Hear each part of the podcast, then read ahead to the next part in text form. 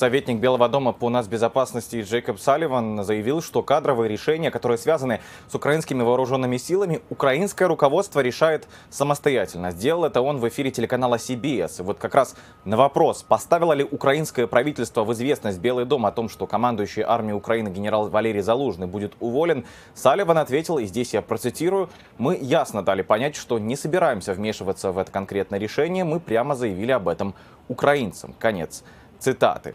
А, Белый дом также отреагировал на предложенный республиканцами Палаты представителей пакет, который а, предусматривает военную помощь Израилю и пополнение запасов американского оружия, но не предполагает помощи Украине. Этот шаг дал бы спикеру а, Нижней Палаты Майку Джонсону и республиканцам возможность продемонстрировать поддержку Израиля. Так вот, пресс-секретарь Белого дома Карин Жан-Пьер назвала циничным политическим маневром, предложенный республиканцами законопроект. Давайте послушаем прямую речь.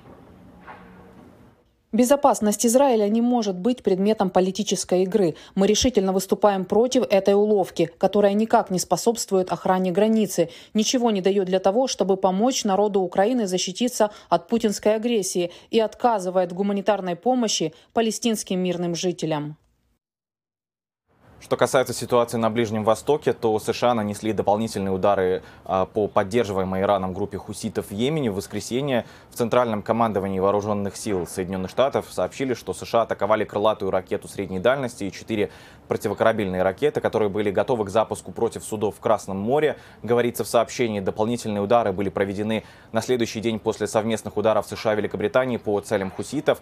А США также предупредили, что намерены предпринять дополнительные действия против групп который, э, поддерживаемых Ираном в Ираке и в Сирии. Ну а в пятницу США нанесли удары по целям, связанным с корпусом стражи исламской революции Ирана и связанным с ними группами э, в Ираке и Сирии в ответ на гибель трех американских солдат э, в результате атаки беспилотника на военную базу в Иордании 28 января.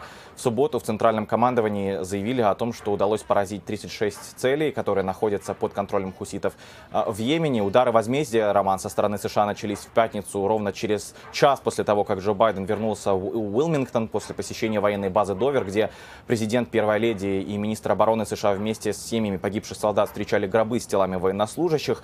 А на фоне этих ударов э, госсекретарь США Антони Блинкин прибыл сегодня в Саудовскую Аравию. Это его первая остановка в рамках очередного масштабного турне по Ближнему Востоку. И цель этой командировки способствовать переговорам о нормализации отношений между Саудовской Аравией и Израилем, а также добиться прогресса в диалоге по вопросу в управлении газой по завершении военных действий. В конце конце недели Блинкин посетит Египет и Катар, а также Израиль. Там он будет добиваться продвижения переговоров с Хамас. Они проходят при посредничестве Египта и Катара с целью достичь соглашения об освобождении заложников, которых удерживает Хамас.